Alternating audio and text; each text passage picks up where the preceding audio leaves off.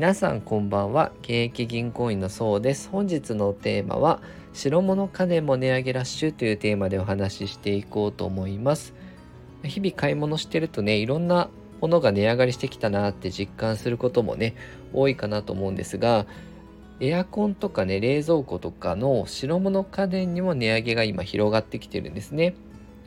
ま、エアコン最大手であるダイキン工業は2023年の3月期からですね、出荷価格を4から5%程度値上げする、まあ、エアコンとかですね、5%程度値上げするよっていう予定なんですね。でパナソニックも食器洗い乾燥機とか冷蔵庫の出荷価格っていうのを8月ですね8月からこれは引き上げをしますと。今年の8月から。で原材料に、まあ、原因としてですね原材料に使う銅とかアルミの価格が上昇してるっていうのとあとはね円安っていうのがね、まあ、コスト増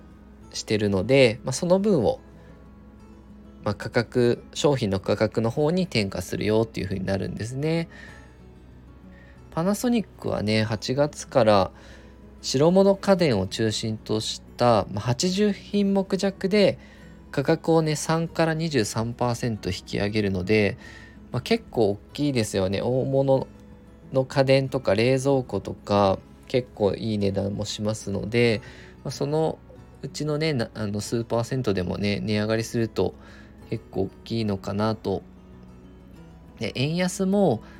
今ね日本とアメリカの金利差っていうのもかなり拡大していて、まあ、これから今徐々にこう金利も上げている段階で、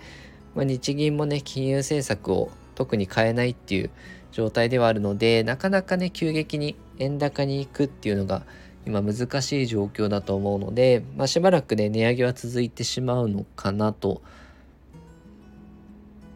で9月以降も、ま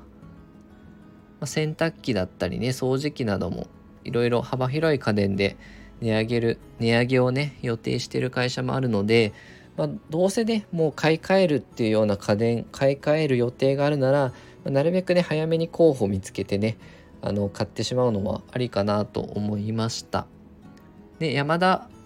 ホールディングスもね、まあ、省エネ今省エネ性能が高い新製品などのね売れ行き、まあ、値上がりはしてきてるんだけど省エネ性能が高い新製品などの売れ行きは好調ですよっていうようなコメントもあるので、まあ、せっかくね今度買い替えるんであればちょっと高くても省エネ性能が高いものの方が私もいいのかなって思いますね。これから資源価格も上がってるので、まあ、電気料金とかガス料金とかも値上がりしてくるので、まあ、少しでもね省エネ性能が高い家電製品で今のうちに、えー、比較検討しとくのもいいのかなと思いましたのでよかったら参考にしてみていただければと思います。このように収入を上げる支出を下げる運用するをテーマにですね配信していきますのでよかったらチャンネルの方フォローよろしくお願いいたします。本日は以上です。ご視聴いただきましてありがとうございました。